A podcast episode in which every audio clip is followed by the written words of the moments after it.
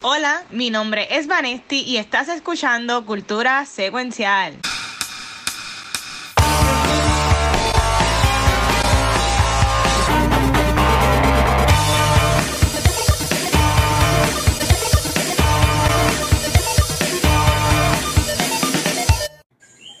Saludos Corillo y bienvenidos a otro episodio de Cultura Secuencial. Mi nombre es Vanesti y venimos con un episodio bien, bien bueno. Pero antes de comenzar, yo quiero que mi Corillo, que no le tiene miedo a los dinosaurios, se presente. Saludos, mi nombre es Megan y estoy bien pompeada para hablar de esta película hoy.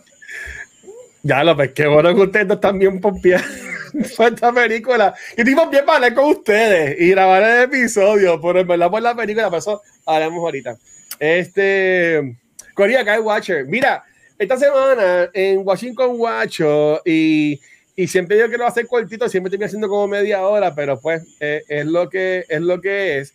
Um, yo dije, yo dije, me voy a portar bien, no voy a ir con muchas cosas, pero como Gabriel no estuvo hoy con nosotros, busqué así por encimita cosas que he visto, y, pero yo entiendo que antes de poner lo que hemos visto, lo que sea, se una noticia que, este, vamos, si este hechizo aquí, ¿verdad? A que le encanta Gaga, estaría loco, y es que subestella alegadamente, no, primero que todo, eh, Vanessa semana pasada fue anterior, había hablado de que ya anunciaron la segunda parte de Joker, este, que está en desarrollo. Entonces, pues esta semana anunciaron a alguien de Warner Brothers, ellos parece que están haciendo una competencia a Sony de, de hacer las decisiones más estúpidas en cuanto a películas.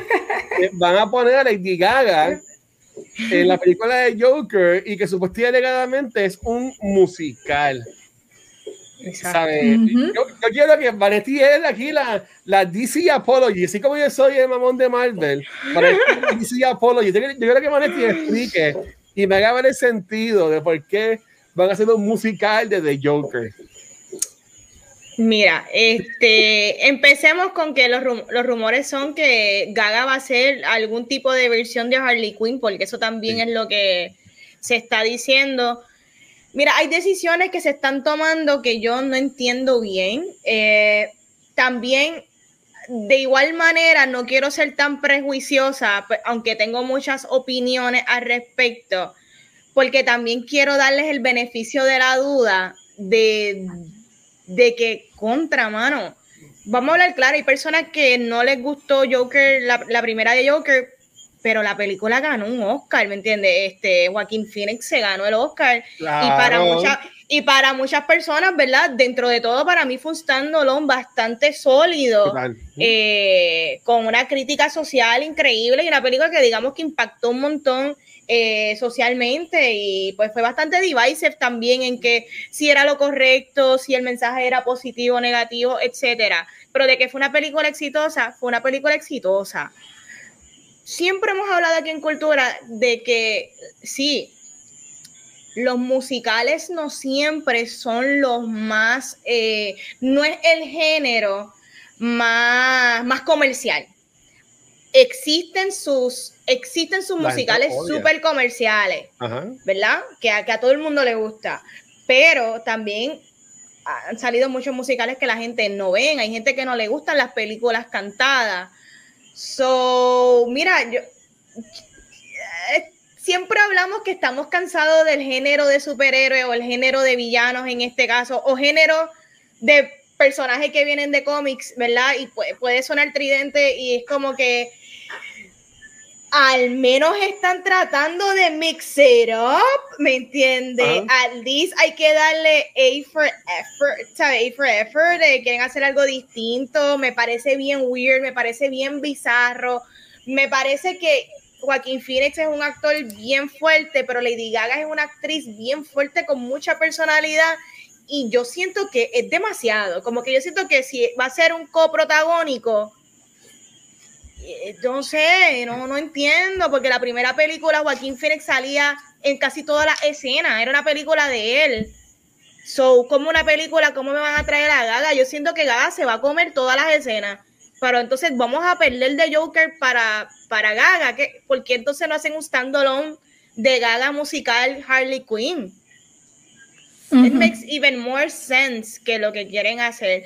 Eh, como quiera la voy a ver, como quiera. Ah, no, yo la voy a ver como quiera y de seguro voy a decir Pero que está de- brutal cuando salgan. Pero de que es lo más bizarro del mundo, sí, puede quedar brutal. Ojalá. En estos momentos las decisiones suenan loquísimas. Ay, Dios mío. Sí. Y tú, Megan, ¿qué piensas de musical de La La Land o, o como dijo Boss Logic, que Boss Logic, a gente Oh digo Boss Logic News, perdón, Megan, pues interrumpiste, pero este Boss Logic cuando salió Joker, había tirado un arte que decía Jaja Land. Y ves, para que Ah. Logic las pega siempre. Pero ajá, Yo no sé quiénes son. Así que I'm sorry. Tú lo mencionas un ¿Cómo montón y yo. quién es Lady Gaga? No, yo sé quién es Lady- yo no sé quién es Boss Logic. Mira, ¿Tú mira, sabes quién es Boss Logic? esto, Luis, nosotros antes en Cultura lo vacilábamos porque Boss Logic es simplemente un artista gráfico que hace Sí. unos pósters y como que este fan bien brutal, pero Luis utilizaba Boss Logic como si fuera de noticias. Profeta. ¿sabes? Lu- Luis, exacto, Luis de repente eh, todo lo que postee Boss Logic es real y nosotros lo- Nostradamus. lo, lo estábamos es vacilando tipo todo el pega tiempo. cosas. Las pega Luis, pero Es casualidad. Bueno, eso está raro. Pero mira, yo sé, a mí me gustan mucho los musicales. A mí me encantan los musicales. Eh, pero es que el concepto, o sea, no sé cuál es el concepto que ellos tienen en mente, pero ya vimos este en la versión de Joaquín Phoenix de Joker y pensar en ese personaje cantando, como es que no lo veo, no lo veo. Eh, eh, la idea de, de Dark and Greedy, ¿qué está pasando? Ese es Logic. Sí, Mira. quería poner la foto. Déjame ver si puedo entender de mi página. De- Megan, perdón, ¿cómo perdón. cantaría Joaquín Phoenix? ¿Tú me entiendes? No. De seguro va a cantar bien feo. Él canta, bueno, busquen el soundtrack de, de ¿cuál es la película? I Walk the Line. Él Ese canta. soundtrack Oh, bueno, sí, él hace Johnny Cash. Y digo, Johnny Cash no cantaba, él como que te hablaba las canciones.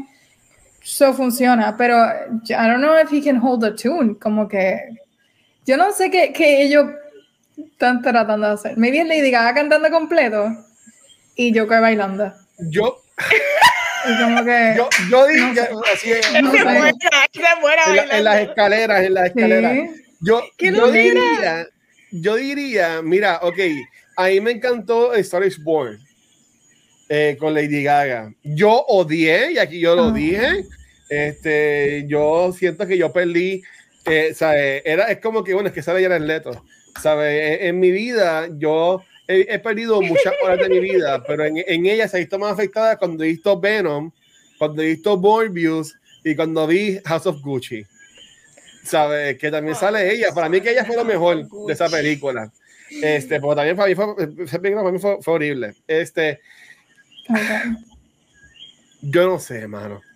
¿Sabes? I No- am no the me- Joker. no me sale- the Joker. no hay por qué hacer una secuela de Joker. No hay por qué. La, la única razón que existe para hacer una secuela de Joker es sacar chavo. Espera, tengo no una, es- tengo una, Vanetti. Carry my, carry my, no you can read in my Joker face. Da. Ay, yo no puedo. Yo no Ay, sorry, nada. Sigue, es que, sigue. ¿Sabes qué es lo más cabrón? Que seguro va a quedar bien brutal la película. A lo mejor. Probablemente sí. Probablemente Va a ser mejor sí. que Cats. Lo más seguro va a ser Yo no he mejor que visto Cats. Que- ¿Viste? ¿Cats está en un streaming service? Yo no sé, esa pica desapareció. Paramount, ¿verdad? Algo de Paramount. de No, pero este, este weekend está comprometido porque tengo que ver toda la temporada de Love Victor. No sé cuántos episodios son, Sí. pero. Espera, eso hay que verlo. Bueno, Cuando la semana eso- que viene es Love Ah, Victor. pues ya lo Ah, sé. yo no he visto ni la primera, yo creo. ¿Tú no has visto vi. ninguno de los Victor? Yo no sé. ¿Tú te imaginas que le metan un reggaetón, una canción de reggaetón, tú sabes, para apelar a la Va a diversidad salir Bad? Va a salir Una de Bad Rosalía. Diablo, una de Rosalía pega, porque Rosalía es así rara. Rosalía que haga de, de, de esta, de Poison Ivy en la... Le quedaría. Qué mal, qué mal. Oye, y eso yo le puedo atar con lo de Jennifer Aniston, que estaba criticando en que ahora en las películas y en series de televisión ponen a YouTube stars y a TikToker como si fueran actores y actrices. Y ya estaba criticando Sí, eso. ¿Ustedes verdad. vieron eso? Y después la gente se estaba comiendo iba en las redes sociales. Pues mira, Yo no, lo lo vi, pero el trend está claro. La película que yo critiqué un montón de la, la versión reboot porquería rehash de She's All That que metieron a la chamaca ah, de, ah. de, TikTok, tú sabes, como protagonista. No tan solo es que salen ya como que parte del elenco, es que le dan roles protagónicos. Sí. Pero, I mean, si de deporte traduce a, a movies, ya TikTok y redes sociales, eso es lo nuevo, eso es la que hay, no me sorprende tampoco. Y yo, yo, yo me pongo a ver TikTok cuando me he acostado a dormir y están bailando desde que sí, es Wigo, Wigo y toda esa mierda y está cool. tu gatito te perdió y por negligencia. ese tren está chévere, no me lo sé. Ah, espérate, oye, con la lengua. Yo no sé. Busquen el TikTok de Megan que va a salir bailando ahí, no va a ser uno de la cucaracha. Sí, efecto, ese es el, el efecto challenge, me gusta. Yo estoy bien perdido, estoy bien viejo. Nada, ok, miren, esta semana yo estoy bien feliz porque yo del domingo para acá, del domingo a hoy jueves, yo he ido para cine tres veces. En domingo, lunes, martes, miércoles, en cinco días, yo he ido para cine tres veces. Y en verdad, yo entiendo que eso para mí no es un récord, pero he ido un par de veces. Este, dos de las tres películas que vi me encantaron. Ustedes por, aquí identificar cuál fue la que no me encantó, ya mismito. La primera que vi, la vi el. Quiero decir sábado. Creo que fue sábado. este, en un evento de Safe eh, Gato, um, la gente de Disney hizo un screen especial de Lightyear este, en los cines de Montelledra. Eh, fue en IMAX. Y, mano, este, yo estoy bien triste de aquí. No, vamos a hacer un episodio de Lightyear.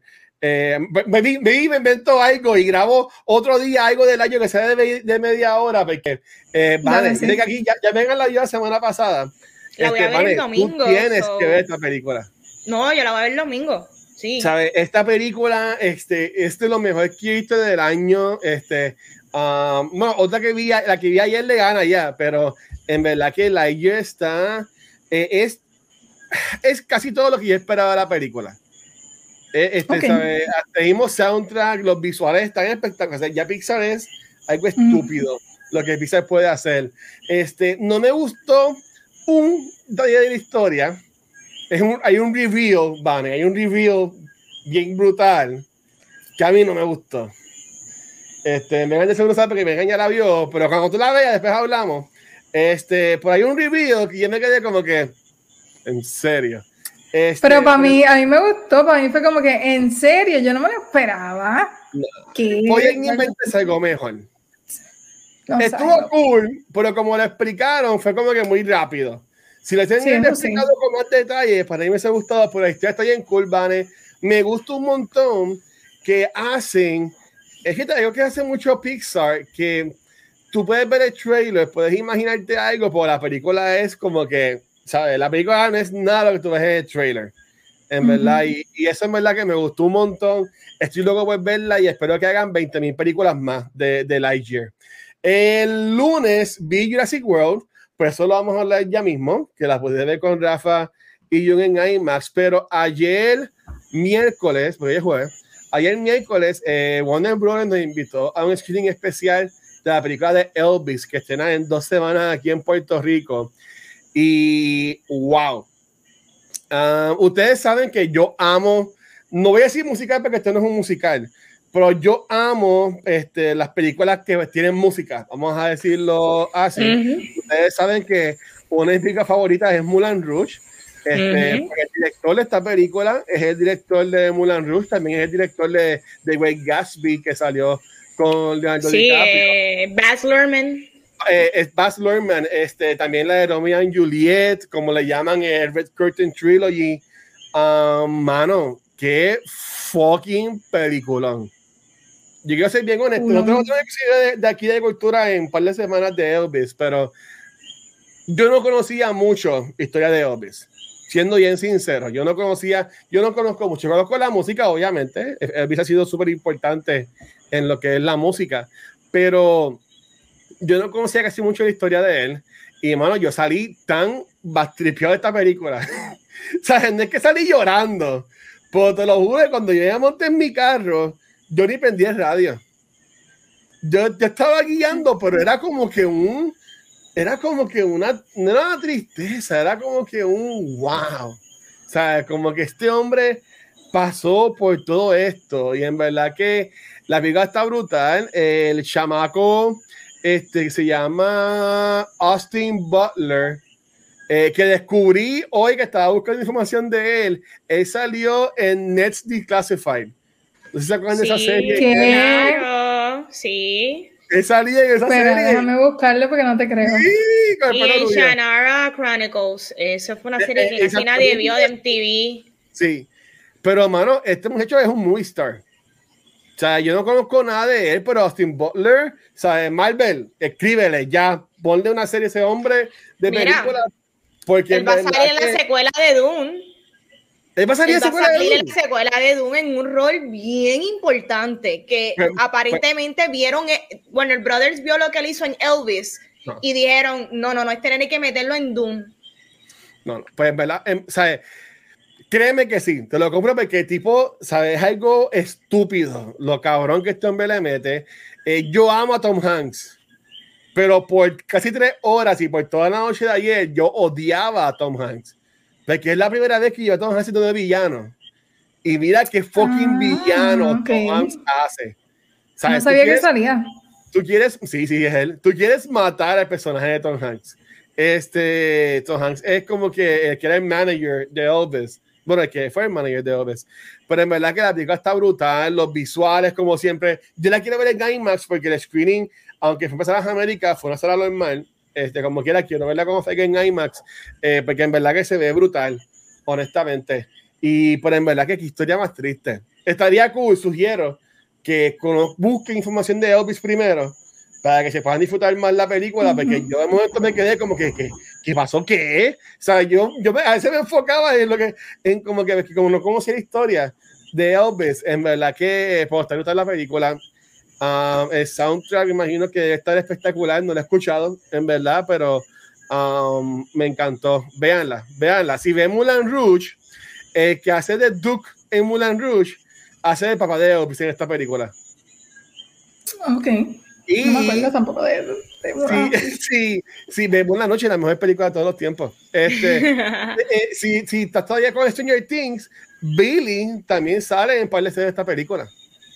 ¿Billy sale? Eh, Billy sale, pero no, no Ah. tiene sangre. Está bien. Oh, ok, ok, qué cool. ¿Cómo se llama él? no Drake. Da- Dacre Montgomery también sale en la. Exacto, Nice. yo no puedo con la cara de él. Pero porque no eres sexy, eres lindo. Yo no sé.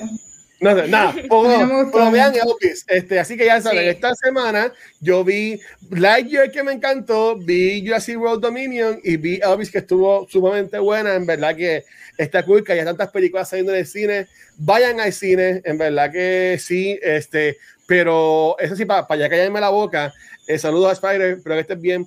Eh, Corillo, si van para el cine, vayan con tiempo, porque últimamente es que están tan llenos los cines que la fila de popcorn está imposible siempre.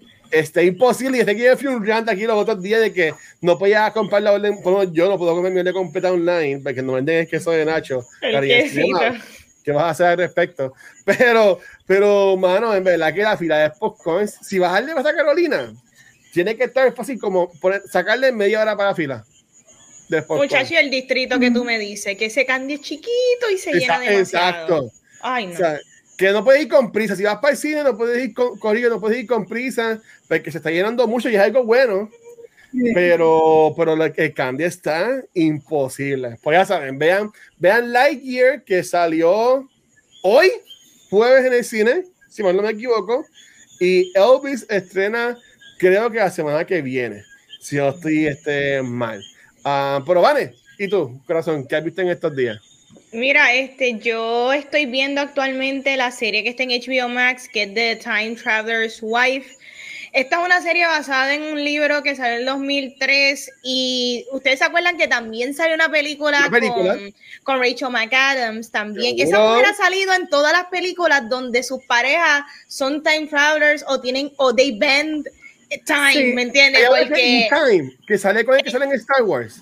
eh, sí, con ese, About Time, exacto. yo creo que sí. About Time. About Time, exacto. el papá y él son de, de tiempo. Ella sabe que yo la amo. Exacto, yo creo que en, ¿verdad? en esta versión de Time ellos sí controlan el tiempo, como que ellos pueden viajar viajar a ciertos tiempos, I think, porque aquí en Time Traveler's Wife es que ellos no tienen control de, de dónde terminan parando, ¿verdad? Eh, ni cuándo, ni, Oh, wow. ni los lugares donde terminan, pero sí hay cierta tendencia que ciertos lugares medio traumáticos o importantes de repente regresan con frecuencia. Este, la serie no ha terminado porque yo creo que está saliendo los episodios a cada, como que una vez a la semana en HBO Max, pero está bien interesante, o sea, es un drama, romance, ciencia ficción. Oye, esto no, no va a cambiar el mundo, ni va a cambiar eh, Pero es un nada. de la película. Es del mismo libro. Es basado en un Es libro. de- algo es- así o sea, película. es una adaptación del libro, digo, Ah. ¿sabes? Es una, es, es una adaptación del libro que para mí, pues, se presta mejor en serie porque le dedican mucho más tiempo a la esposa, porque esto no es, la, esto no es enfocado en él, esto es enfocado en The Time Traveler's Wife. So, está bien cool, a mí me ha gustado, sale la de You Know Nothing, Jon Snow. ¿Cómo es que se llama ella? Ay, yo quiero que ella sea Aloy Sí. en, el- en la, en, la, en la serie. Sí, le quedaría brutal. Rose Leslie. Rose Leslie es la protagonista y sale Tío James, que es este actor que ha ¿Sale intentado hacer. quién? Sale Tío James, él es un actor que ha bello. intentado hacer muchas Y a mí me cositas, pero no ha sido muy exitoso. No. Como que él, él estuvo en la franquicia porquería de Divergent, que, eso- el Divergent. que no fue para ningún lado, pero él fue lo mejor de esa franquicia. Y él tenía una sabes. serie que era bien buena que lo grababan en CBS, que era como que de policía. Ay, Dios mío, ¿cómo es que se llama? Él es buen actor. Sí, Él nada más duró una temporada, Sí, pero sí. era, era muy necesita, necesita buenas oportunidades y aquí yo creo que le están dando también, ¿verdad? Oportunidad Golden Boy. y está cool como que si estás viendo muchas cositas, como ustedes que están viendo cositas de Star Wars y también ven 500 películas, pues también pueden meterle mano a esto como que es un easy watch. Yo lo veo antes de ir para el trabajo, así cuando me estoy maquillando y Pero- estoy como que comiendo, este- lo pongo. ¿Dónde está esto? ¿HBO Max? Este en HBO Max y pues está cool, véanlo, véanlo, denle el brequecito. Ay, sí. Sí. Ese, ese tipo también es bello, mano. Eh, sí. Sí, Ella, ella es bien bonita también. Pero mira, yo leí ese libro, Ah, pero yo me lo, a mí me gusta todo lo que sea time travel. Y leí ese libro, pero cuando yo lo compré, yo estaba como en, en intermedia. Y los temas como que no me importaron, nu- nunca lo terminé. Entonces volví a retomarlo en la universidad y tampoco lo terminé. Y no es que sea malo, es que como que no tenía el mindset de leerlo. Pero llegué como hasta la mitad y en la película cambiaron muchas cosas. So, me gustaría comparar a ver si en la serie lo mantienen así accurate. Porque lo que tú dijiste de que ellos vuelven a punto, él, él vuelve a punto que él no controla, es bien espontáneo del time travel. Pues eso da bien claro en el libro. Que sería cool ver qué hacen entonces aquí. uh. Ah, pues Mira. eso está cool. Mira, Megan, aquí Expert te pregunta si viste Dark. Sí, sí, a mí me encantó. Ustedes tienen que verla, yo creo que vi gustaría. Dark. Yo vi Dark como un año después que todo el mundo la vio. ya cuando todo el mundo la había visto, sé que yo la vi, y en verdad que Dark estuvo bien buena. Yo no la entendí. ¿Tú no la Yo nunca la entendí. Yo, yo vi el último season, o sea, mira, Vanesti, yo vine a entender lo que estaba pasando en el segundo season, episodio 6, porque cuando yo entendí lo que estaba pasando, yo empecé a llorar, a llorar, y me acuerdo exactamente qué, qué, qué episodio fue. Este, pero yo no sabía nada de lo que estaba pasando hasta ese season. Y después de ahí tampoco entendí. Como que entendí, ah, mira, todo esto está conectado. Y después llega season 3 y yo no entendí nada. Pero está bien buena. Pero eh, confunde. Confunde. Todo el mundo me ha dicho que la vea, todo el mundo me ha dicho que la ¿No has vea. Ustedes dos, me- no la he visto, pero ustedes dos me han convencido. Yo creo que Sí, algo ¿Cuántas rápido. son? Son tres temporadas. Para mí la mejor es la primera.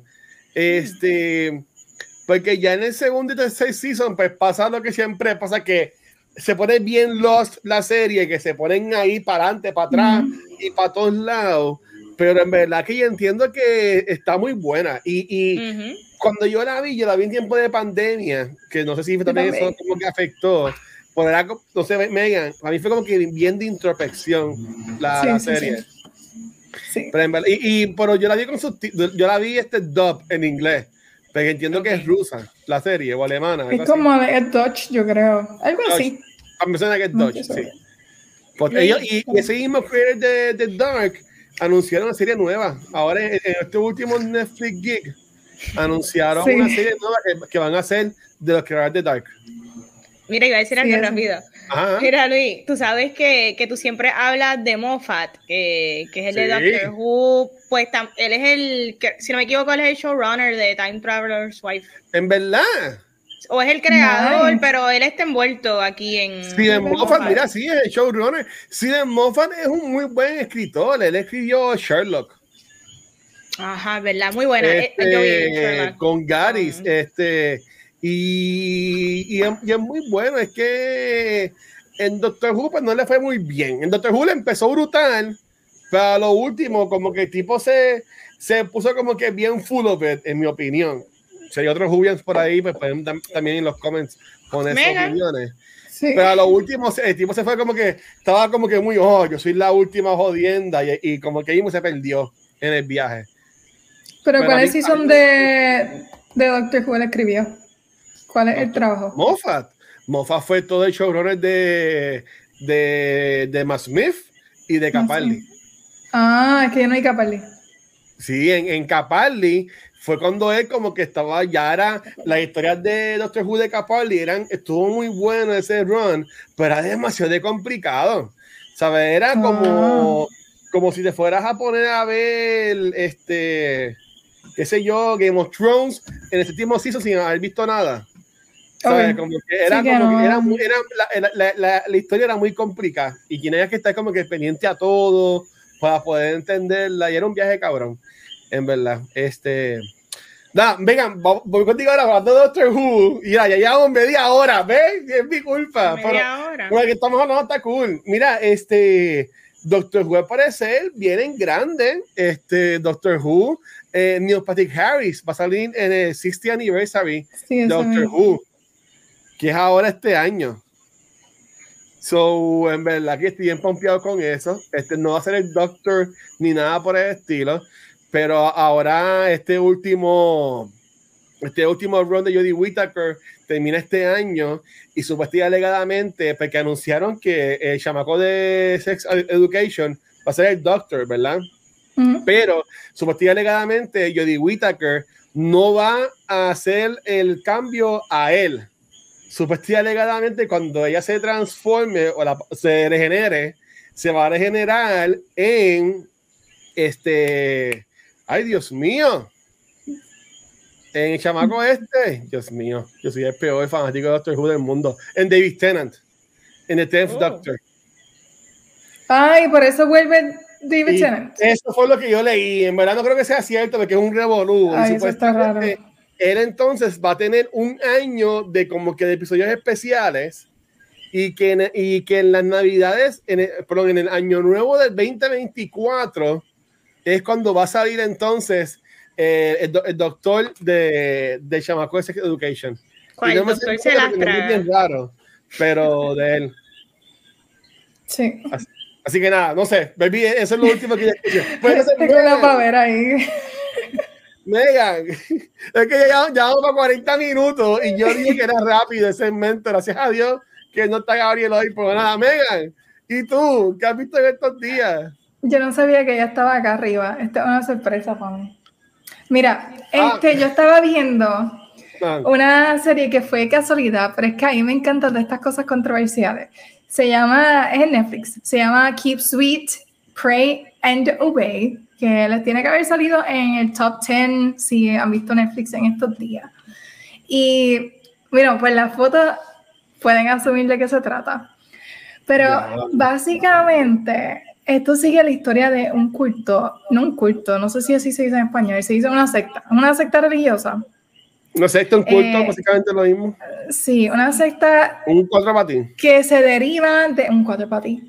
Eh, se deriva de la iglesia mormona, pero se Ajá. identifica como the- lo escribí porque no, no me acuerdo. The Fundamentalist Church of Jesus Christ of Latter-day Saints. un nombre súper largo. Pero básicamente esta gente... De los últimos días.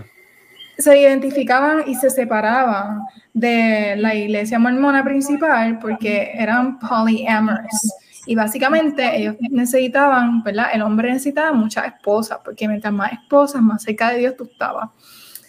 ¿Qué pasa? Que este empieza como un adulto y el profeta de ellos en la tierra los comienza a convencer y bueno, hacen este corillo, la gente empieza a vender sus casas, eh, sus propiedades, empieza a vender todo porque el fin del mundo viene y la salvación está en Estados Unidos. So, ellos crean como una comunidad, ellos crean una comunidad bien grande y entre esta comunidad ellos se rigen ellos mismos por sus propias leyes, nadie interviene.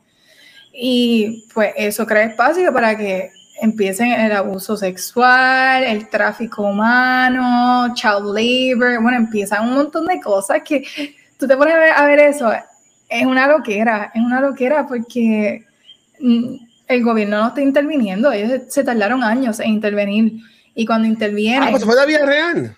Eso pasó, sí, es un, es un documentary series, debía haber mencionado desde el principio. Oh, wow. Y esto pasó como los 90, early 2000s. Este, y en realidad no, no, no le voy a dar mucho detalle porque es que si la, si la piensan ver, está bien messed up. Como se va desarrollando, es solamente cuatro episodios, no es tan larguita. ah, um, ajá. Es un, es un limited series, así que eh, es breve, pero la historia está bien interesante y a mí siempre me ha gustado este tipo de historia porque la psicología de cómo tú llegas a eso, cómo tú llegas a creer eso. Y a este, al sol de hoy, esa iglesia todavía sigue en pie, esa comunidad está, la persona, uno de los líderes está preso, porque le encontraron cargos de child abuse, él tuvo 23 esposas, entre ellas habían adolescentes, eh, habían videos bien raros de los actos religiosos que hacían y los rituales. Y de verdad está bien messed up. No, no caigan en ninguna secta religiosa. Yo lo puedo aconsejar. Aquí en Puerto Rico había un señor que tenía como un montón de esposas que era como que famoso, ¿no? Había un montón de casos de eso. Me acuerdo cuando yo trabajaba, yo trabajaba en KB Toys, yo atendía y después cuando trabajaba en Children's Place también. O sea, el tipo compraba, pues imagino que yo, lo vi ahí gozaba con todos los hijos que tenía. De hecho, vivía en Fajardo, este, sí, se me olvida el nombre de él, él tenía él tenía varias, eh, bueno, entre esposas y, mujeres. Me acuerdo que se hace viral porque uno de los nenes muere eh, o cae en el hospital. O se enferma, algo así. O se enferma, ¿verdad? Y así es que entonces como que sale el bochinche de que está este hombre con un montón de, de, de esposas. Eso está bien. ¿Tú te imaginas que en verdad él también sea parte del culto? Que quizá esa religión, religión weird sacar pulmones realmente la estén adaptando en, otro, en otros lugares. Eso está. Mira, William Elías. Me sale William Elías. William Elías. ¿Él está vivo? Ay, yo, no sé. Tiene que estar bien viejo. Si está vivo, tiene que estar bien viejo ya. William Elías. Pero hablando de culto, anunciaron, y yo estoy al día, que al fin podemos hacer un episodio de esta serie. Este, la próxima temporada de Hans Tale también anunciado que viene por ahí. Mm. ¿Cómo es que es? Under, under, his eye. Under his eye. Sale, Mira, sale eh, pronto, aquí, aquí trae una pregunta, yo no sé. Eh, dice, um, didn't the dude from Saque Enfrentamiento Inmortal have a cult? No sé True. si me en la película, pero yo no, no, sé. No. Mira, este, yo he hablado con varias personas que aparentemente no, no tan solo él tiene un code, creo que él es el líder o es parte de un code bien famoso. Espérate, a, este señor, nivel. ¿Esto en serio? Sí, esto es en serio. En verdad, él pertenece a un code bien grande a nivel eh, mundial. So, sí, parte de sus películas son para llevar el mensaje oculto que de lo que él pertenece. You can look it up online. Qué bueno que no las has visto. Yo vi la de Colúbulo y, y pues si acaso, porque, porque pues la gente me conoce y pues después pueden a comentar. Yo ahorita tiré lo del cuatro para ti y antes que vean con cosas, yo sé lo que es eso porque yo estuve o estoy o soy parte de, la, de lo de que es cuatro para ti y lo que es transformación. Así que puedo decir de toda honestidad que no es un culto. Este, pues yo dije, pues, Eso joder, dicen porque- todas las personas. Eso dicen la gente. cultos. Porque la Exacto. gente piensa que es un culto o lo que sea, pero no, en verdad no, no es un culto. No matamos a nadie chiquito y nos bebemos la sangre de ellos, ni no tenemos 100 esposas, ni nada por el estilo. No. Ok. No te- eh, bueno, Simplemente, simplemente Yo obligar escuché a la persona a pagar, no sé. Tú sabes que hay Ay. esquemas, hay muchos esquemas de fraude Ah, piramidal seguro. donde como que te, te, te meten, they lure you y de repente tienes que pagar 200 dólares para poder participar de las próximas actividades. Sí. Es como, bueno, es que, eh, bueno, lo dirá en medio. Ahí sé que yo conocí a Gabriel. ¡Ay! Choteadera. Ay, Dios, me dio todavía- calor. ¿Todavía pertenecen a esas cosas ustedes? No, no es que pertenecemos. Este, yo a veces doy servicio voluntario ahí, pero no es, no es que como que pertenezco ni nada por el estilo. Yo Qué lo veo como feo. servicio voluntario, como que dando un, un volunteer service. Yo lo veo Yo así. lo veo como Hotel California, como que you can check out anytime you want, but you can never leave. Es como que ya tú vendiste el alma. Es Ya tú vendiste el alma, ya tú no, no hay vuelta atrás. Pero está Sí, sí, lo está disfrazando. Mira, Pero con la nada, cojones de Fred de Midsommar, yo aquí, no. Mira que esa película, yo leí, porque yo me acuerdo que van- eh, hubo un tiempo que Vanessa Gabriel y Chizo siempre estaban hablando de esa película. sí. Yo la busqué en Bueno. Google y yo leí todo lo que pasa en Google y era leyendo lo que pasaba y, y ahí me daba cosas. En verdad que no, no, no da a buena. pensar. Pero no está bien. Pero mira, Bueno, terminamos 48 minutos in. Wow. Pero, pero ahí no, porque ahí también estuvo lo que estuvimos hablando al principio. Son, en verdad no son 48 minutos. Son menos. Bueno. Nada, vamos a continuar con este programa porque todavía falta, esto no ha terminado y es que vamos para Book Rewind, con lo que yo diría que es la más inteligente de este panel, por lo menos comparándola con el Watcher y conmigo. Es más María. Miren, este, sorry, ¿qué está pasando hoy? Ok, Ahí Estamos ahí estamos chill. Ok. ahí está, chile. Ok. Yo tengo un libro que me gustó un montón. Es un graphic novel y yo sé que a ustedes les va a gustar un montón. Bubble, se llama Bubble. la burbuja. Se llama Bubble. Y este libro salió en el 2021. Yo lo tenía ahí hace tiempo, pero se me había olvidado leerlo y casualmente lo encontré en estos días. Y este libro, este es un graphic novel que está basado en un podcast. Que no sé si han escuchado el podcast, está disponible en Spotify. Yo no lo he escuchado, honestamente, pero está basado en un. ¿Perdón? Qué brutal. Sí, está basado en un podcast que sigue esa misma historia. Y básicamente la premisa es que, si se acuerdan de la película de Los Simpsons, que están como dentro de un domo que apareció de la nada en, en el pueblo, en Springfield. Um, pues pasa algo así. Tenemos esta comunidad de personas que viven dentro de una burbuja, pero esa burbuja fue creada, es una burbuja artificial, fue creada para mantener unos monstruos afuera, ¿verdad? Porque está un momento en el futuro en que los monstruos, los animales y demás, pues todo te quiere atacar. Y son unos monstruos bien feos. Entonces, y bien grandes y, bien threatening. Entonces, somehow estos monstruos empiezan a filtrarse dentro de la ciudad. Y pues la respuesta moderna hacia estos problemas es crear una aplicación en la que si tú ves un monstruo, tú lo reportas y llega alguien como si fuese Uber y lo mata por ti. Entonces se convierte en esta dinámica de, ok, estamos matando a los monstruos, pero en el momento ah, ellos tienen algo en su sangre que infecta a la gente. Y pues se sigue complicando. Y honestamente es más gracioso que cualquier cosa, porque no es a dark and gritty, es súper funny, porque la premisa es, ok, estamos matando monstruos, pero quiero que se imaginen Zombieland, más o menos, que es como que, ok, zombies, pero los comentarios son bien funny.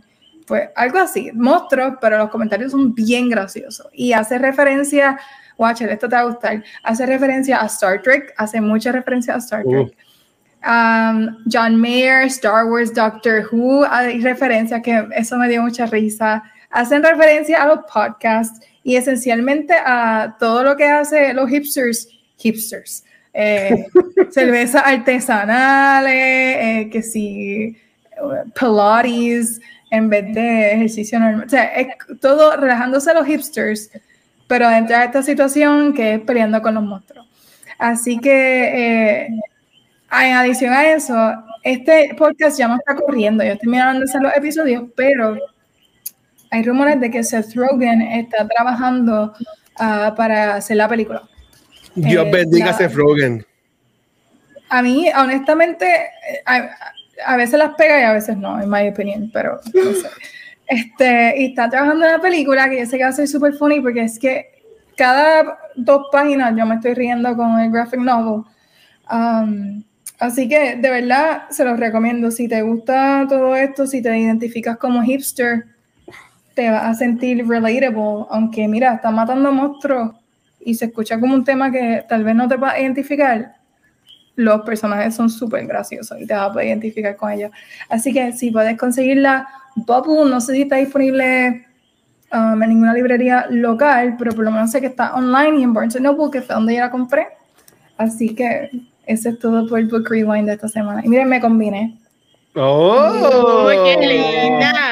No, está brutal. Todo el mundo en los ha estado como que ya lo Megan está on point. ¿no? Ya, yo voy a la, la semana que viene tiene que estar en Cabanao. Ah, tiene que Cabanao. Yo ya le puse una poco los otros días, parece la vez que no encontré más nada para ir en el closet.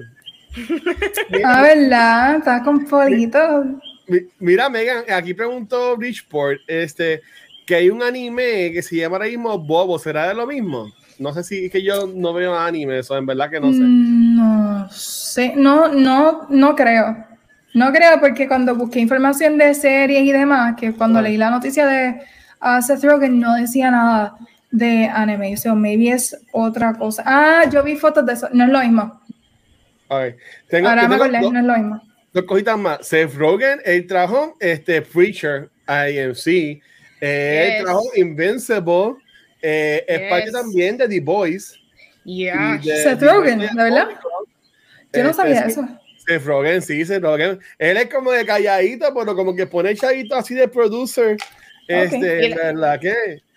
el tipo está brutal. Y yo iba a mencionar, como estás hablando de, de, la trama del libro, este, eh, hay una serie en CBS que yo me acuerdo que me, me acordé, yo la veía cuando tenía cable, yo antes pagaba cable, que tú pagabas como casi 500 pesos de cable para tener como tres canales. Lo mismo que pagas ahora mismo por, por tener los 100 mil streaming service que hay. Que se llama Under, Under, the Dome, Megan, que es basado en un libro de Stephen King. Sí, yo tengo ese, tenía ese libro, se lo regalé a, Ay, el a Pepe Pesante. Oh, sí, cuando yo me mudé, yo salí de varios libros de Stephen King y se los regalé a él. Yo no pude terminar ese libro. Ese libro tiene, es, o sea, es como así, ¿verdad? No estoy exagerando.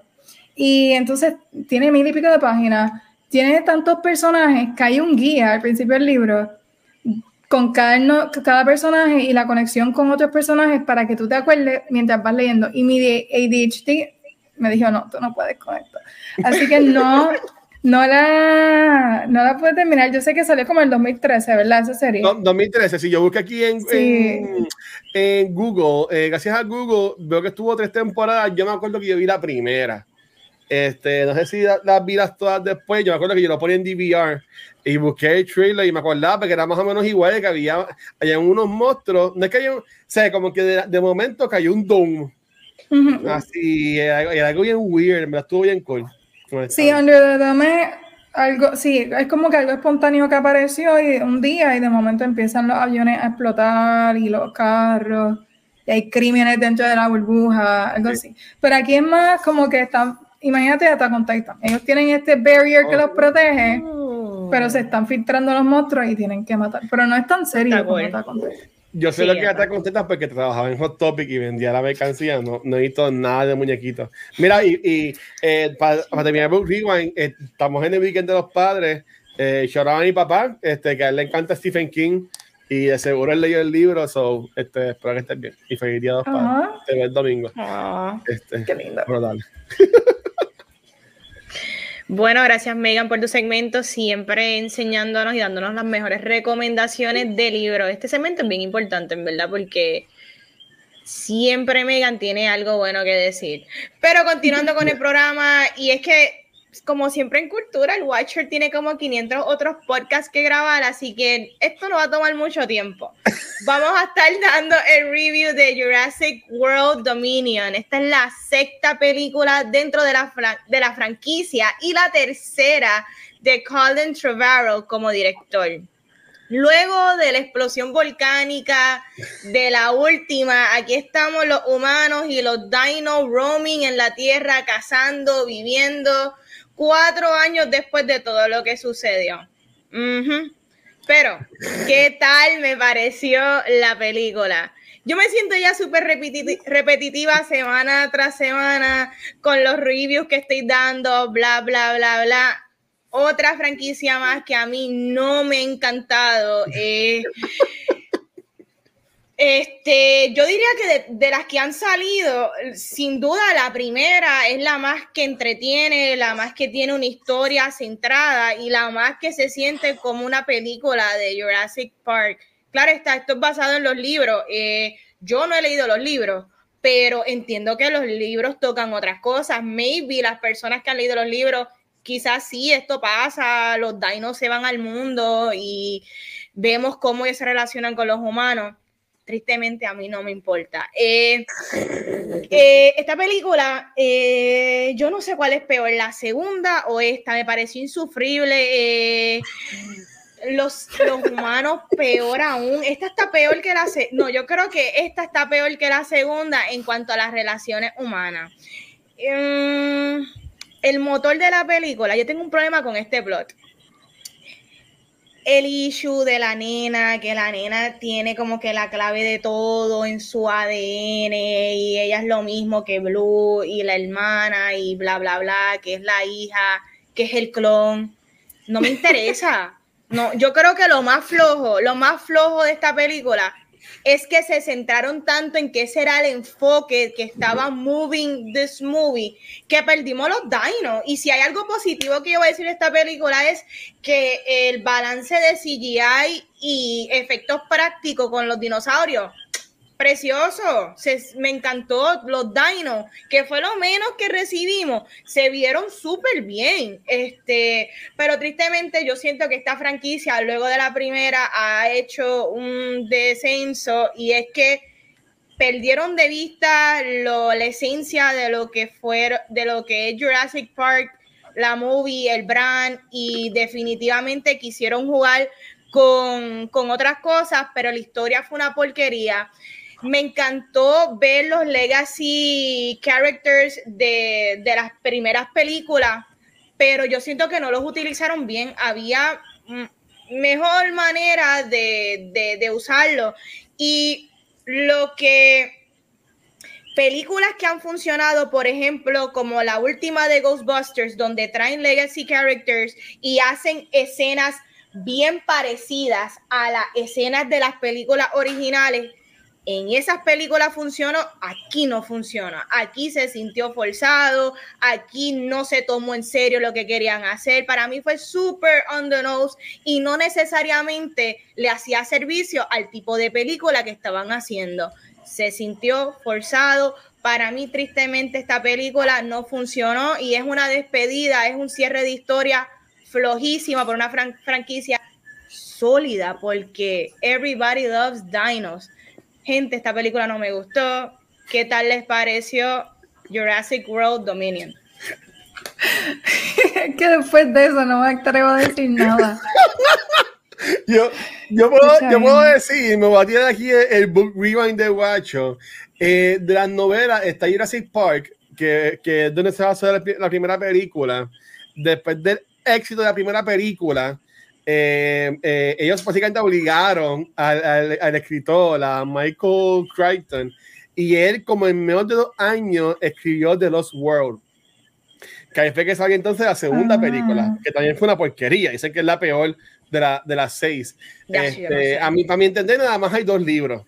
Este, si busca en Google, dice que hay como que una, un tercer libro que es como que eh, novelization de la tercera película, por decir que, que en cuanto a libros libros, nada más hay, nada más hay dos. Mm. Este, pero nada. Vale, perdón, Megan, tú primero.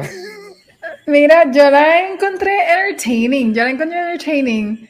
Lo más que me gustó es que no sale casi Chris Pratt.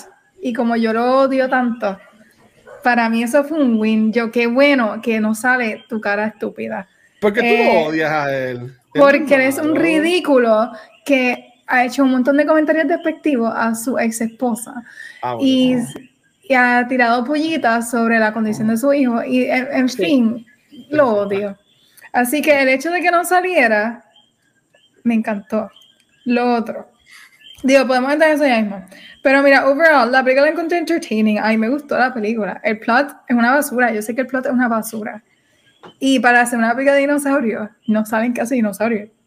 Que es como que, ¿cómo tú no me vas a dar dinosaurio? La pelea de dinosaurios, la, cuando por fin vemos dinosaurios, eh, haciendo lo que hacen los dinosaurios, es al final y, y está bien oscuro. Entonces, como que no te lo disfrutas tampoco porque casi no se ve la escena. Tú sabes lo que yo ni sabía lo que estaba pasando. Eh, está en un cine oscuro. O sea, no imagino esa escena en tu casa que no va a estar tan oscuro como en el cine. Como que hay un montón de cosas que no funcionaron. Pero overall, yo encontré la película entertaining. El cast original a mí me encantó y ellos se robaron la película con todo y que no lo utilizaron bien, porque estoy súper de acuerdo con Vanity, no lo utilizaron bien, especialmente Alan Grant, que como tú le vas a hacer ese a ese act- que es un super actor, aquí él no hizo absolutamente nada. Es ridículo. Ellie, Ellie y Henry fueron, Henry, escucha, yo odio a Henry también.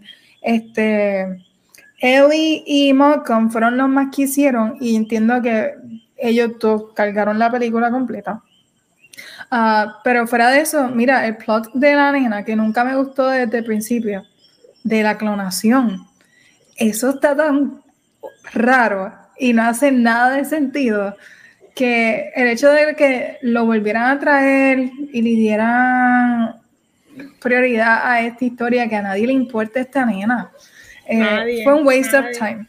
Fue un waste of time. Pero overall, de nuevo, overall, a mí me entretuvo. Yo salí pompeada de, la- de ahí porque es que a mí me encantan los dinosaurios, aunque no vimos casi dinosaurios, pero a mí me encanta esta historia. So, sí, no, no es la mejor película, definitivamente, pero me entretuvo. Y yo creo que pues ahí satisfecha con eso. Ok. Watch it. Pues qué bueno que no soy el único. Este, para mí esta película, yo, yo soy uno que a mí me gusta, yo que critico cuando la gente dice que la cosa es una porquería, que no sirve, porque obviamente aquí trabajaron personas y crearon con su esfuerzo esta película, ¿verdad? Yo voy a decir que esta película pues no es para mí. Es lo que yo voy a decir.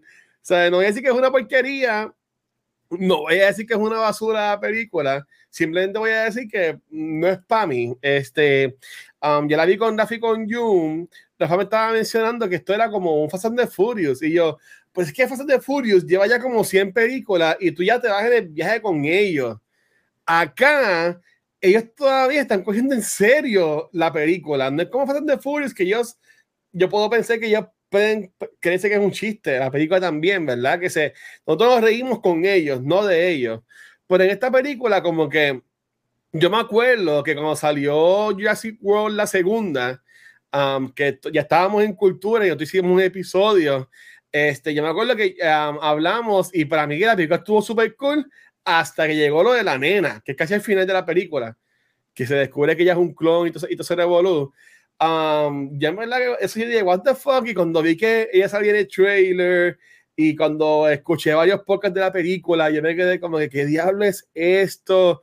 Y en verdad que, mano, la película para mí fue un boquete, ¿sabes? Este, eh, como ustedes dijeron, para mí es ridículo que pongan a a Laura Dern y a Sam Neill a, a, a estar en un este, casa de papel style heist, así como que bien, bien Doctor Who, no Doctor Who, este James Bond, así como que, eh, así como que vamos a meternos sin que nos vean, y, y que Jeff Goldblum también está en el plan, como que, como que, mano, ¿sabes?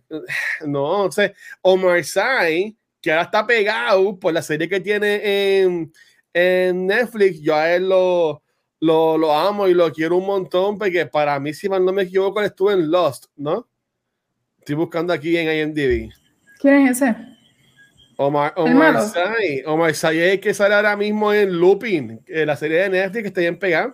Ah, sí, sí, el francés, el francés. Sí, él, él sale, mira, no, él no es el de Lost, pero estoy, estoy yo. Un waste, esta este película fue un waste para él, ¿verdad? Esa, ah, es, él es Bishop en la, en la de Days of Future Past. Este, él sale como que, mira, te vamos a dar un bolito para que se caigan un par de escenas, ¿sabes? Como que decía que lo maten, que lo maten por lo menos, ¿sabes?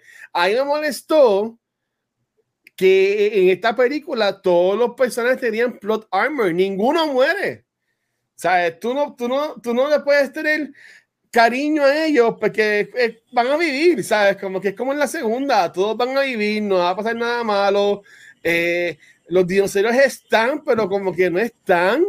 Como que es una película en, en, el mundo de dinosaurios, no es una película de dinosaurios. Y es como por ahí puso este Richport llamándose Dominion. Yo pensaría que iba a ser como que algo más wow, tú me entiendes, de que los dinosaurios overturn el mundo, ¿sabes? No, aquí tenemos, tenemos una nena jugando con un dinosaurio que le sigue, se le puede mover el dedo y comérsela completa, ¿sabes? Como que, ay, no, mano, este, no, esta semana yo vi tres películas y de esas tres, dos fueron bien buenas. Desafortunadamente esta no fue una de esas dos. Eh, pues la vi, espero no tener que verla nunca más en mi vida. Este, me gustó el aspecto de, de personaje que hace Campbell's Cut, que es como si fuera un tipo así Apple, como un Tim Cook, con el pelo blanquito, con el espejuelito. Es, eso ahí me gustó, como que ya lo soy bien, bien mera. Pero en verdad que la película, honestamente, nada, mano. En verdad que no, no fue para mí, honestamente. Esta película es como la nueva que viene de Jordan Peele. Nope. Así me sentí no. no, pues Dios quiere que no esté buena. Y tú sabes qué es lo que pasa. Yo estoy de acuerdo con, con Megan. Oye, tampoco es que la película es unwatchable. No, no, no es que no. no tiene cosas cool. Hay miles de películas peores que esta, pero. Pero esto es una franquicia bien buena. Tú sabes, esto es un brand tan, tan importante que impactó tanto el cinema que los estén haciendo tan porquería no le hace servicio. Esto simplemente diluye, esto simplemente eh, daña, daña lo bueno. Este, solo les tengo una pregunta bien interesante. De, esta franquicia continual y de que en algún futuro alguien quiera hacer más películas que las van a hacer, que las van a hacer eventualmente. ¿Qué director eh, ustedes creen que podría, ah. oye, que no sea Spielberg, ¿Qué director ustedes creen que, podría retomar las riendas y que maybe crear algo con esto? Mira, ok. Mm. Es que pensando en algo, no sé, como Creech, ¿quién es el director de esta película? Eh, el que dirigió la primera, Colin Trevorrow, él es el que escribió el script que no se hizo de Duro Fates de Star Wars. Exacto. Ah, pues alguien de Star Wars que me gustaría. Aunque hizo un desastre, estás loco, jamás. Hizo un desastre con Rise of Skywalker, pero J.J. Abrams. Pensando en que si son creatures y se hace algo más dystopian, como que el planeta, por ejemplo, lo que escribió Richport, algo más como Planet of the Apes, que estamos hablando de que el, the dinosaurs take over, es dependiendo de la historia también, ¿verdad? Pero si se hace algo más así, un poquito más darker y gritty, J.J. Eh, Abrams yo creo que podría ser buen, una buena versión de, de, algo así, como más Planet of the Apes con dinosaurios. Él me pues, gustaría. Pues, pues, mira, yo, yo sé que Amane dijo no Spielberg, pues honestamente yo diría Spielberg. Spielberg nada más ha dirigido dos de las seis películas. Él ha sido productor de las demás. Él dirigió obviamente la primera y dirigió la segunda, que para mí sigue siendo la más porquería de todas. Este, contando esta y contando todas para mí que Lost Rope es la, la, peor de las seis. Este, pero yo solo daría otra vez a, a Spielberg o a Spielberg 2.0, como dijo Megan, J.J. Abrams. Este, y entiendo que también podría ser un buen papel. En, en esta película, una trilogía nueva, eh, salió Bryce Dallas Howard. Ella, ella dirigió muy bien Star Wars, Mandalorian, y la gente como que está súper cool con ella Maybe tienen también un, un, proyecto a ella basado en, en, Jurassic World. Maybe podría inventarse algo bueno. Tengo que decir este, algo de eso, de, de Bryce Howard. Y es que, mira, yo no la soporto tampoco. Y yo la prefiero a ella behind the camera. No, no, no. Hoy estoy hater, sí, pero yo la prefiero ella behind the camera mucho. Porque mira lo que nos ha dado en, Mandalorian, que los episodios de ella han sido de los mejores que nos han dado uh, recientemente de Star Wars. Y yo me pongo a pensar en, en, ella, los performances, o sea, no los de M. Night Shyamalan, porque ella hizo The Village, A Lady in the Water de él, que hay una escena aquí en, en, esta película que me recordó mucho a Lady in the Water. Pero este, ella como actriz, yo no la soporto tampoco. Y yo creo que es desde Twilight, porque ella, reemplaza un personaje en Twilight, a Victoria en Twilight, y desde ese entonces yo le cogí cosas a ella. Este, pero de que ella, sería una buena opción. Ella es la mamá de, de Tom Young. Ah, verdad. En The Help ella es buena, pero aquí no. Este, dale, Vanesti. Digo, no sé, interrumpí a Watcher. Yo, yo, yo, no, no, yo, yo lo que iba a decirle es no me llevas por lo que estás diciendo tú de, de Dallas, eh, ¿sí se llama ya Dallas? Dallas está difícil como actriz. Es que ella es unlikable, eso es lo que sucede. Eso yo a decir, ella no ha tenido mucho, ella no ha tenido, en mi opinión, es que ella no ha tenido, ella, ella ha salido muchas cosas, pero muchas de ellas han sido flops. No han sido cosas buenas. Ella es la que hacen The Help de la, de la insoportable. Y le queda bien ahí. Eso le queda, porque she's unlikable como actriz. Ella, ella es Gwen Stacy en las películas de Spider-Man de, del viejo, de ay, Dios mío, de Tobey Maguire. Y, en la película, en la película de 50-50 hace de la novia que le pega cuerno cuando él le da cáncer. Ve, ahí le queda bien esos roles. Yo estoy segura que Bryce es un amor. Como persona debe ser un amor brutal, hermano. Y es bella, o sea, con todo, con todo ese respeto. Es, chula. O sea, es una mujer hermosa y unos ojazos que yo solo perdía. Pero como actriz le quedan los roles de, de insoportable. Mira, yo tengo tres, tres directores eh, que recomendaría. Tengo uno que sería el que más I would push. Tengo el que no va a pasar, pero sería ideal. Y tengo uno que es un wild card, que podría ser una loquera, pero podría funcionar también. Mi recomendación que yo pienso que debería de ser y le quedaría bien, pero probablemente esté envuelto en otras cosas, es John Favreau. Yo creo que John Favreau, con lo que ha hecho con ah, Iron Man, con lo que ha con lo que ha hecho con Star Wars y lo que hizo con The Jungle Book, yo creo que él tiene la habilidad y los conocimientos y la técnica para poder revivir esta franquicia, hacer su propia versión y hasta, digamos, hasta una serie, porque se puede hacer, se ha comprobado que el tipo lo, le mete. ¿Qué director estaría cool? Porque lo podría hacer, pero sabemos que jamás lo va a hacer James Cameron. James Cameron no lo va a hacer, pero, pero le podría meter súper sólido. Y mi wild card sería una locura, pero sería bien carismático y sería muchas explosiones. Michael Bay si le esto a Michael Bay y él lo hace bien Michael Bayish, borderline eh, cómico, yo creo que lo podrían hacer porque es que esta franquicia necesita algo distinto, definitivamente. Al T-Rex montado en Optimus Prime. Eso estaría súper cool. Eso estaría este, Quería preguntarle a ustedes, si ustedes pudieran corregir esta película, ¿qué creen que se pudo haber mejorado? Y, ¿verdad? Obviamente esta es la tercera parte, esto es la conclusión de, estas tres películas. Dejándose llevar por la primera, lo que sucede en la segunda, ¿ustedes hubiesen retomado la historia de, esta porquería del clon o en qué ustedes se hubiesen enfocado para hacer la conclusión de, las tres? Megan. Mm, mira, yo creo que es que yo hubiese eliminado, buscar, buscado la forma de eliminarlo de los clones, porque para mí eso no funcionó. Pero, de nuevo, y lo mencioné al principio, si tú vas a hacer una película de dinosaurios, yo quiero ver dinosaurios. ¿Por qué? Porque no hay más ningún sitio que yo pueda ver dinosaurios. So, dame algo que yo no pueda ver. Este, quiero que me vueles la cabeza con estos dinosaurios y yo creérmelo y vivírmelo y, y disfrutarme.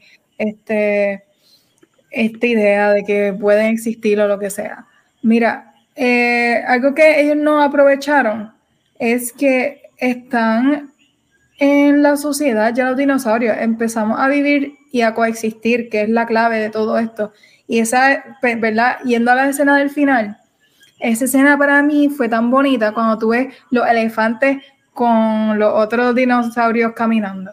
Y ves el océano y ves los pterodactyls volando con las aves. Eh, esa escena Fue como que, coño, yo quisiera, ay, sorry, ¿qué puedo decir eso? Contra, caramba, yo quisiera ver esto, cómo ellos buscan coexistir, no tener un issue bien grande, maybe poaching, que sea como que están hunting estos animales y están vendiéndolos este, y los están matando, entonces que ese sea el dilema grande, pero que se convirtiera como que, ok, ¿cómo estamos viviendo ahora con estos animales? como Porque nos dan brevemente que los respetan y demás. Al principio de la película, que hay un dinosaurio que llega a la ciudad y es como que están trabajándolo bien, pero me hubiese gustado ver más de eso, cómo se coexiste con ellos, cómo tal vez lo utilizamos para la agricultura y no sé cómo se crean hábitats dentro de nuestro planeta para coexistir con ellos, pero no lo que nos dieron, es que no sé, la historia estuvo charra, pero algo así, me hubiese gustado ver más de eso, que nos dieron al principio un hint, pero no lo elaboraron. Mira, eh, los trailers de esta movie, que hacían como que muchos trailers, y hace como 100 años atrás pusieron como que un clip de par de minutos, que lo que veíamos era como si fuera este Discovery Channel, los dinosaurios en su hábitat y whatever. a mí me hubiese gustado, eh, honestamente, que sí, que los dinosaurios como que no, no va a ser como que para los DJs, porque ni van a estar en guerra con los humanos, ni a tener una pistola, ni nada por el estilo, pero sí me hubiese gustado el que, el que se viera más afectado eso, ¿sabes? Porque hello, ¿sabes? pensando yo acá, la gente no podría tener una vida normal con dinosaurios, ¿sabes? Tú no podías tener un juego de, de béisbol cuando baby podía venir un pterodáctilo y te cogía y seguía volando con la bola. ¿Tú me entiendes? Algo así por el estilo, ¿sabes? Este, si van a dejarlo de la nada del clon, ponme que maybe hasta los dinosaurios envueltos con la raza humana y métete un flu un flu así como, qué sé yo, este mismo COVID o, o la o porcina o lo que sé yo, y que la nena fuera la cura.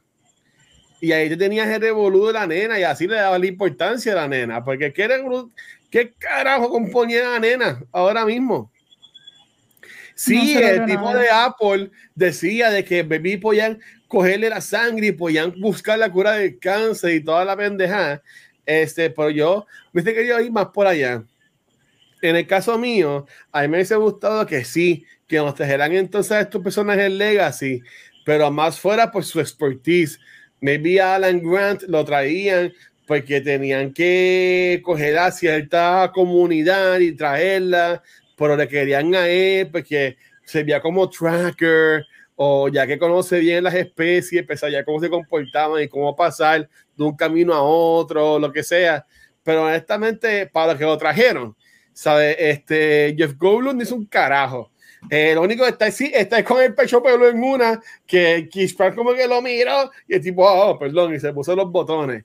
Este, ¿sabes? Como que uh, Lara Dern estuvo, para mí fue la más que hizo, porque perdió contra unos dinosaurios en una, este, y toda la cosa, pero como que en verdad que no hicieron sentido, honestamente. Yo, yo hubiese hecho algo de que un mundo sí overturned por dinosaurios, como veíamos en el trailer que estaba el, el T-Rex en el cine, ese driving, algo así por el estilo. O sea, yo no, yo no quiero ver una nena jugando con un dinosaurio cuando yo sé, bueno, no sé porque no lo he vivido, pero yo podría pensar de que eso no fuera viable o real, porque el dinosaurio estaría comiendo la mano a la nena, no estaría jugando con la nena. Este, pues este, eso, y tú, Vane. Estos no son animales domésticos, gente. Ustedes no fueron a la escuela. Es como que. Pero, ¿usted se acuerdan de los cuadernos? Que uno tenía que buscarlo en las farmacias. Que eran que si para todas las asignaciones había que buscar un cuaderno que si de los españoles, de los taínos, de los animales domésticos. Gente, los dinosaurios no estaban. Mira, este, estoy bien de acuerdo con los dos. Eh, esta película debió haberse eliminado todo enfoque de laboratorio, de ADN y enfocarse en el wildlife. Eh, ya que la película es sobre los dinosaurios en el mundo, ¿verdad? Roaming the earth con, ¿verdad? Habitado por seres humanos. Eso es lo que tenía que ser la película cómo estamos bregando con estas consecuencias. De hecho, debería de ser cómo, cómo rescatar a, a, los dinosaurios y cómo poder llevarlos al safe haven, no al final, al final de esta película que ahora decidieron llevar a todos los dinosaurios a un lugar seguro. Porque de igual, de igual, manera que ellos son un impacto para la vida humana, los humanos también somos un impacto para ellos. Ellos tampoco están súper 100% seguros en este mundo porque vemos como los quieren militarizar y los quieren utilizar para intercambio. Que tuvimos más que una escena de que ocho minutos para hacer una exposición de hay tráfico de dinosaurios y lo están utilizando para peleas y cosas. ¡Qué estupidez! Eso pudo haber sido el plot de la película. Eh, Exacto. cómo, proteger los humanos, pero también proteger este, esta especie de nosotros mismos. Dios mío, ¿qué, daño han hecho, qué porquería hicieron. Este, pero hablando de porquerías, eh, hablemos de Top y Garbage. Eh, arranquen ustedes con sus Top y Garbage de, de la movie. Y ya. Ay, el top ya yo lo dije. El top para mí fue el final. El final que Como se acabó la película. Esa escena fue lo único que me emocionó. emocionó sorry, no sé qué me pasa. Um, so para mí, top, esa escena Um, si no han visto, pues no van a saber obviamente de a qué me refiero, pero una escena bien bonita y fue lo único bonito de la película en realidad. Eh, y para mí top también fue Malcolm, aunque no hizo nada, pero verlo de nuevo como Malcolm, que es que no, yo no puedo imaginar a otra persona haciendo de él. Honestamente, la actitud de él eh, él está brutal. Pero es que Jeff, Goldblum, Jeff, Goldblum, hace de Jeff Goldblum, más nada. Por eso, pero es que le queda tan, tan chévere dentro de todo, porque estamos en un escenario serio y él es sarcasmo tras sarcasmo tras oh, sarcasmo, oh, oh, cínico, y es como que el balance perfecto para la situación. So, para mí, top eso. Garbage. Eh, hay la escena de la motora de Owen. Eso para mí fue lo mejor eso fue una porquería. Ahí fue que yo dije, ¿qué es esto? Fast and the Furious. Fue, dije lo mismo que Jun o Rafa, quien sea. Eh, porque eso estuvo bien charro. Yo, porque me estás dando esta escena? Yo que, de nuevo, me gustó la piloto, ella, ella me gustó. Pero esa escena de él subiéndose con la motora fue bien charrita. no sirvió para mí. Eso fue lo peor. Fue bien cringy. So, para mí, eso fue mi top y mi, mi garbage. Pues mira, mi top es la, la escena que Megan odió, porque para mí eso fue como que lo más action driven de toda la película. este, y estuvo cool en concepto y cómo seguían los, los que no, sé ni qué ya los eran los dinosaurios, esos dinosaurios rápidos corriéndolos y brincando para todos lados. Y en una cuando van como que por la plaza, que tipo pasa y mira, y hay como que otros dinosaurios también grandes caminando por ahí. Es un revolú pero en verdad que estuvo súper cool. Obviamente es imposible que tú fueras más rápido en una motora que esos dinosaurios, me imagino que eras más rápido, pero es Hollywood, whatever. Este, um, felicidades a lo que hicieron los Stones de los dinosaurios, en verdad estuvieron cada vez fajados. Este, un montón haciendo eso, obviamente, un chiste estúpido. Este, pero nada, yo, yo diría garbage para mí.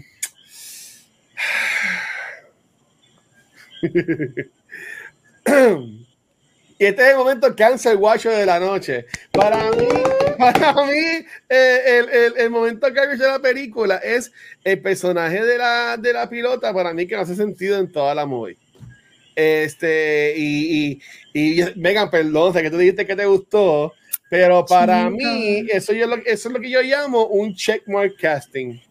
¿Tú me entiendes? Como que, ah, todos nuestros personajes principales son blanquitos tenemos que, hay que meterle algo ahí para crear diversify, como que diversify um, the cast. Y teníamos aquí hace de Ray Cole, que era como que era inteligente, que ayudó a Malcolm, pero como que no era parte del corillo. Tú sabes, como que, y fine, le ponen la historia de los papás y toda la cosa, y la mujer se espectacular, me encantaba el pelo de ella, y se veía ahí en ella así como que en su trono, y se veía que ella estaba como que bien envuelta en este mundo de, de narcotráfico, por decirlo así, de, de los dinosaurios. Como dijo Vanetti, si se hubiesen enfocado más en ese aspecto y darnos a conocer más de ella, maybe me hubiese importado un poquito más el personaje. Fue el punto de que cuando se estrellaron y vi que viva, y ah, mira, sobrevivió. Pero yo estuve pensando en toda la película que iban a matar. Como que yo dije, ah, ok, la están dejando a ella para que si muere alguien, muere ella. Y cuando vi que fíjate que todos viven, yo como que, ok. Y después ella, ella le pinta un 2 después al avión nuevo. Es como que, Tú sabes, como que eso a mí no me, no me encantó, porque si vas a tener el personaje, sácale punta al personaje y, y dame más de él, igual que Omar Sy, ¿sabes? También para mí que lo pusieron como que ah, a la gente le gustó en la primera, vamos a ponerlo otra vez para como que, ah, ¿se acuerdan? Este que eres famoso, estuvo primero en mi película, ¿sabes? Como que lo vi así. Eh, fue bonito, otro garbage, fue bonito ver a los Legacy Characters, pero como lo usaron también, para mí fue estúpido. Garbage. Ver a Sam Neill con ese jumpsuit era como que, dude, como que, mano, ¿sabes? Como que, y a, la, y a Laura Dern como que coqueteándole. Y San Neill es un hombre guapo. Sí, oye, la química de ellos sí, intacta, oye. Pues, yo no quiero ver a coqueteando, ¿tú me entiendes? Tú sabes, como que, pero como que a mí no me, no me encantó para nada, en verdad. Este, cosas buenas, otro top yo diría, me gustó mucho la secuencia de Bryce Dallas Howard cuando ella termina bajo el agua. Y está así, eso lo vimos en el trailer, que ella termina debajo del agua y está el se como aquí encima de ella. Ese que estuvo cool. Pero igual yo sabía que iba, iba, no se iba a morir porque es la actriz principal de la película.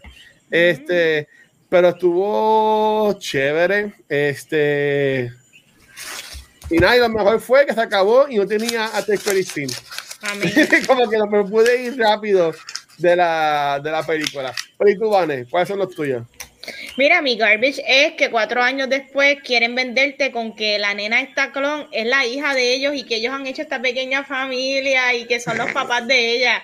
No, la adoptaron, vale. La secuestraron. Y la, y la aman 100% porque ellos son los papás y ellos la criaron. es que todo es un punto de vista. This is bullshit. Eso yo no me lo vendieron bien, eh, ¿sabes? No, no, no, no, no. Eso está muy mal. Eso es lo que hicieron ahí, disparate. Eh, ¿Qué más no me gustó? Obviamente esta película yo le di un mal review. Tú sabes que no me gustaron muchas cosas. Pero así cosas que brinquen. Eh, sufre de, ya que ya que traen los legacy y también tenemos el corillo original caray únenlo únanlo no al final como que no me gustó la división tampoco, porque entonces tenemos a, a Dallas y el otro bollete de ella por acá, y tenemos los Legacy en lo que Luis llamó el Money Heist. no, si los van a traer una del elenco que. No, no, y después. Make it make sense. Y después el shot, ahí como que para que la gente se pagara a aplaudir cuando salen ellos tres detrás del, después del carro yo como que, yo, ¡ah! yo miré para el lado, ese que se mutaba hacía algo, y yo como que, ah, ok, está chulo, pero o sea, le pusieron hasta Stinson y todo de Jurassic Park, yo como que, no, no, no, si lo vas a hacer, no lo puedes poner twin the nose, para mí se lo daña. No, no, no, eso no funcionó, nada de eso funcionó. La escena del Jeep, tú sabes, la clásica, se volcaron, quedan atrapados no funcionó aquí, gente. salen como si nada, salen como si nada ese jeep, solito. a, la nena, la nena la aplastan en la cosa de la escalera y ella tampoco, ¿sabes? No se le guayó ni el codito a la nena esa. Nada, este. Ay, que dinosaurio es lo que pasa. Todo. sí, la nena. en una, no la nena es invincible, tú sabes, ya tiene el ADN alterado. Este, cosas que sí me gustaron. Me gustó el casting que hicieron de la nena como que de adulta. Se parece mucho, eso lo hicieron muy bien. ¿No es ella misma? que hicieron? La, pusieron, la pusieron. Ah, no, la, la, que estaba embarazada. Ok, ahí, ahí, ahí. Ajá, o sea, como que, I mean, es la misma persona. O sea, es un clon. Tú sabes, se parece mucho, se parece mucho. Este, eso lo hicieron bien, pero. Eso es garbage también.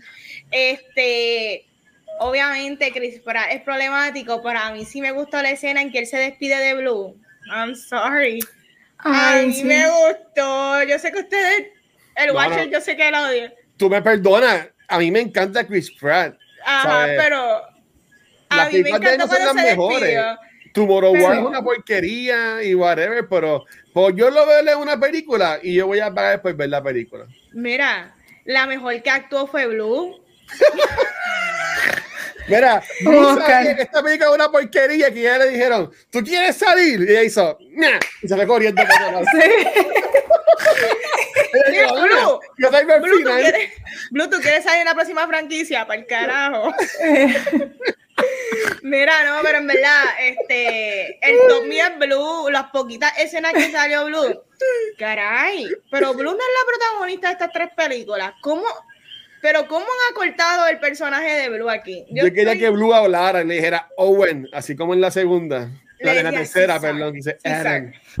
Ay, un César, mira, no, ¿Ella en verdad. No, ojalá hablara. Ah, yo espera que. No, en la, tercera eh, Alan tiene una, una, pesadilla. Un sueño. Y el dinosaurio lo mira y dice, Alan. Yo no me acuerdo de eso. Búscala, búscala. Qué horrible. Lo puedes buscar en YouTube. Este, Está bien funny esa, esa escena. Mi top es la escena en que Blue se despide de Chris Pratt. Este, ella regresa. Cacho Blue, te amo. Tú, en verdad, tú fuiste la dura. Tú fuiste la mejor que actuaste. Este, el que hace el motion capture de Blue, 10 de 10. Este, eso es todo. hizo los Stones. Oye, mano, no, no, no, ah, no, se ha puesto viejo ni nada. Ha hecho la carita de Blue, de verdad que eh, emitió mejor que Bryce, pero 100%. Mira, tenía una pregunta más y quería decirle de retomar esta, esta otra trilogía, ¿cuántos años ustedes creen que le deben de dar? Mira, me voy a colar de Megan. Esto va saliendo años otra vez. ¿Sabes por qué? Esta película ya, tiene este, casi, un, casi un billón de dólares ya recaudado. Esta película tiene ya 500 billones. ¿Qué? Esta película lleva una semana y ya casi tiene a nivel mundial 500 millones. So, de seguro, vamos a ver. Yo quisiera ver, dame, una, pues, dame la precuela. dame a John Hammond, a John Hammond joven. Sí, sí. Ah, eso está, eso es lo que esa es buena. Vamos a regresar a los parques, vamos a regresar a la idea de los parques. Ajá. Estoy de acuerdo contigo completamente. ¿Y tú, Megan? ¿Y tú, Megan? Mira, este, yo sé que también están dando um, Camp Cretaceous y unas cosas animadas. So, como que siguen extendiendo la franquicia. Yo no había pensado en eso de las precuelas, me gustaría ver precuelas. Yo creo que de aquí a, a 10 años. Yo sé que tal vez lo hagan antes, porque estamos en como que un, un time que todo tiene que ser inmediato, pero es que queremos el aspecto no, nostalgia. So, yo esperaría bastante, porque no sé, como que ya. 2028. Cerraron este capítulo. Pues mira, déjalo cerrado. Este, olvídate de Chris Pratt, olvídate de Bryce Dallas Howard y danos algo nuevo con tal vez los personajes. Esa de la precuela me gusta, me gusta un montón. Eh, tal vez ellos preparándose en la Universidad de Paleontólogos de yo no sé qué estado, este, en Argentina. En Argentina hay muchos dinosaurios. Yo leí un libro de dinosaurios y la mayoría de los fósiles de dinosaurios que ha encontrado en el mundo ha sido en Argentina. Algo así fue lo, que leí. Y en Canadá. Esos dos lugares. Este, anyway, ah, los dinosaurios siempre van a ser interesantes porque nosotros no los podemos ver versus la el aspecto de las películas del espacio, que siempre hay posibilidad de que, oh, maybe this could happen, pero ya, we can go back. So, tienen mucho para hacer con esto. Simplemente tienen que escribirlo bien, porque obviamente con esta aplicación no lo lograron. Pero contestando a la pregunta de Vanetti, que no fue esa, me fui en un viaje. 10 años yo creo que sería el lapso perfecto para crear un poco de nostalgia y querer volver. Bueno, el año que viene cumple 30 años en la franquicia. Ay, Dios. Que maybe cuando ocupa 40 en, en el 2033, este, estaría cool este, mira, Megan, te voy a enseñar para que hagas lo, de lo del sueño de, de, Alan. Este, si nos toman el video, pues olvídate. A ver, De eso. Mira.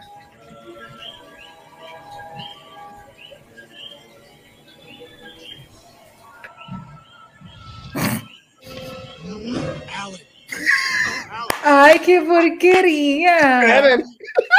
Yo no me acuerdo de eso. Ay, has visto como no se lo dice Alan. Yo no me acuerdo de eso. Y la voz es como que. ¡La voz! Vale. Una voz bien Excelente normal. efecto práctico, excelente efecto práctico. Mejor- que la segunda, de que la anterior, definitivamente, que ver los dinosaurios en pasarela. Oh, ¿te vieron? ¿Te sacó del fashion show? Qué horrible, qué asco. Eso bien ¿Dónde? mierda.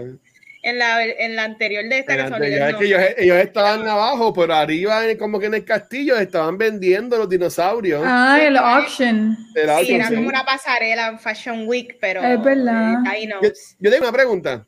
Porque ustedes creen que no vemos, ¿por qué no hay más media relacionada a dinosaurios?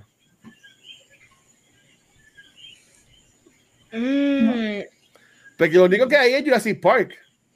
Nadie más se atreve a hacer algo relacionado a dinosaurios, ¿sabes? Como que tanta gente haciendo, haciendo vampiros, haciendo 20 mil cosas.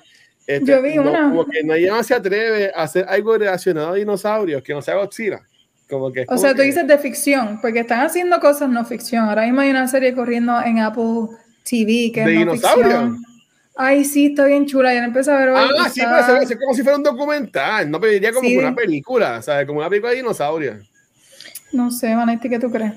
Pues aparentemente, no sé si es este año o el año que viene, viene una película de Dan Driver. Digo, según yo me acuerdo, lo que puedo escuchar es como que dinosaurios en el espacio. Es un sci-fi horror movie. ¿What? Sí, con Adam Driver, you can look it up. Yo espero ver, yo espero que lo que se me quedó grabado sea eso, pero it's a space dino movie. Adam Driver. Doctor Who hizo, Doctor Who hizo primero. Sold. Marriage Story, sold. Claro que sí. Este, gente, yo iba a decir algo. Yo quisiera película o whatever de, de esto, maybe cuatro años, pero me gustaría una serie. Me gustaría una. Si van a hacer el prequel, que sea serie. Y que lo desmenucen y vean en qué momento se dieron cuenta que éticamente esto iba a ser un problema. Uh, Sí. Sería cool. Sería cool, pero como quiera lo hicieron. Que, que Este, se llama un character drama, ¿sabes? Porque luego no van a ver dinosaurios, Ujú. obviamente. Un Chernobyl, un Chernobyl, pero. Eso está, eso está chévere. Gente, recomendamos esta película. No. Ustedes sí. Eh, sí. Es que, es que si viste las otras dos, tienen que verla. Velociraptor, Está buena, no, la he pero tienen que. Por Blue. Ya. Vean Blue. En verdad se llevó el Oscar. eh. Lucy y yo, debemos poner la su, este, supporting, supporting pet, una nueva categoría en la película. Pero mira, para, para irnos, que ya tenemos ahí a Rafa y todavía nos queda un poco más, son las 10 de la noche. Este, Corillo, ah, no, yo digo todo cuando me toca a mí. Este, chicas, ¿dónde las pueden conseguir? Comenzando con Vanesti. Ahí me consiguen Instagram y Facebook como Vanesti. Dame like, dame share, pero siempre, siempre, siempre envíame esos besitos. Dímelo, Megan. Ahí me pueden encontrar en Instagram como Megan Lux y en Twitter como Egg Skywalker. Skywalker. Corilla, me pueden conseguir como el Watcher en cualquier red social. Y a Cultura Secuencial nos consiguen en cualquier proveedor de podcast, en las redes sociales, eh, como Facebook, Instagram, Twitter. Um, también estamos en el Facebook de eh, PRCC, eh, pues yo Comic Con también publica nuestros episodios de Cultura Secuencial y Beyond the Force por ahora, este, como en formato Premiere, por si acaso. Este, también nos pueden conseguir en YouTube y en Twitch, donde únicamente nos pueden conseguir en vivo. Y esta semana, eh, hoy, grabamos, pues, nuestra intención, pero todavía no lo hemos hecho, es grabar dos episodios, dos podcasts. Hoy vamos a grabar ahora con Rafa el episodio nuevo de Beyond the Force, hablando sobre el magnífico quinto episodio de Obi-Wan Kenobi. Este, que les qué pena, nada más le queda un episodio. Este, y ya entonces la semana que viene, pues hablaríamos del sexto episodio eh, de Obi-Wan Kenobi. Sí, yo también soy parte del equipo de uh, Gizly Campod y este próximo martes vamos a tener una, un- una, func- una función, un episodio especial de Gizly Campod que vamos a tener con nosotros a Tata. A Tata Álvarez, ella mismo sabe en Obi-Wan Kenobi, salió también en el quinto Yes. episodio, este, que la dispararon y yo la mataron, pero no, Obi- Obi-Wan la salva. Este, eso la vamos a tener y va a ser esta semana como se grabó, así que va a ser este, por la hora este próximo martes. Así que vente que seguro le, le damos a share en cultura para que lo vean. Así que nada, van, despídete de este corazón. Corillo, hasta aquí otro episodio de Cultura Secuencial. Nos vemos la semana que viene con Love Victor, el último season. Así que véanla y vamos a hablar sobre una de las series que a nosotros nos ha encantado desde que salió la primera temporada. Besitos. Ahí está. Llegado, mi gente. Gracias.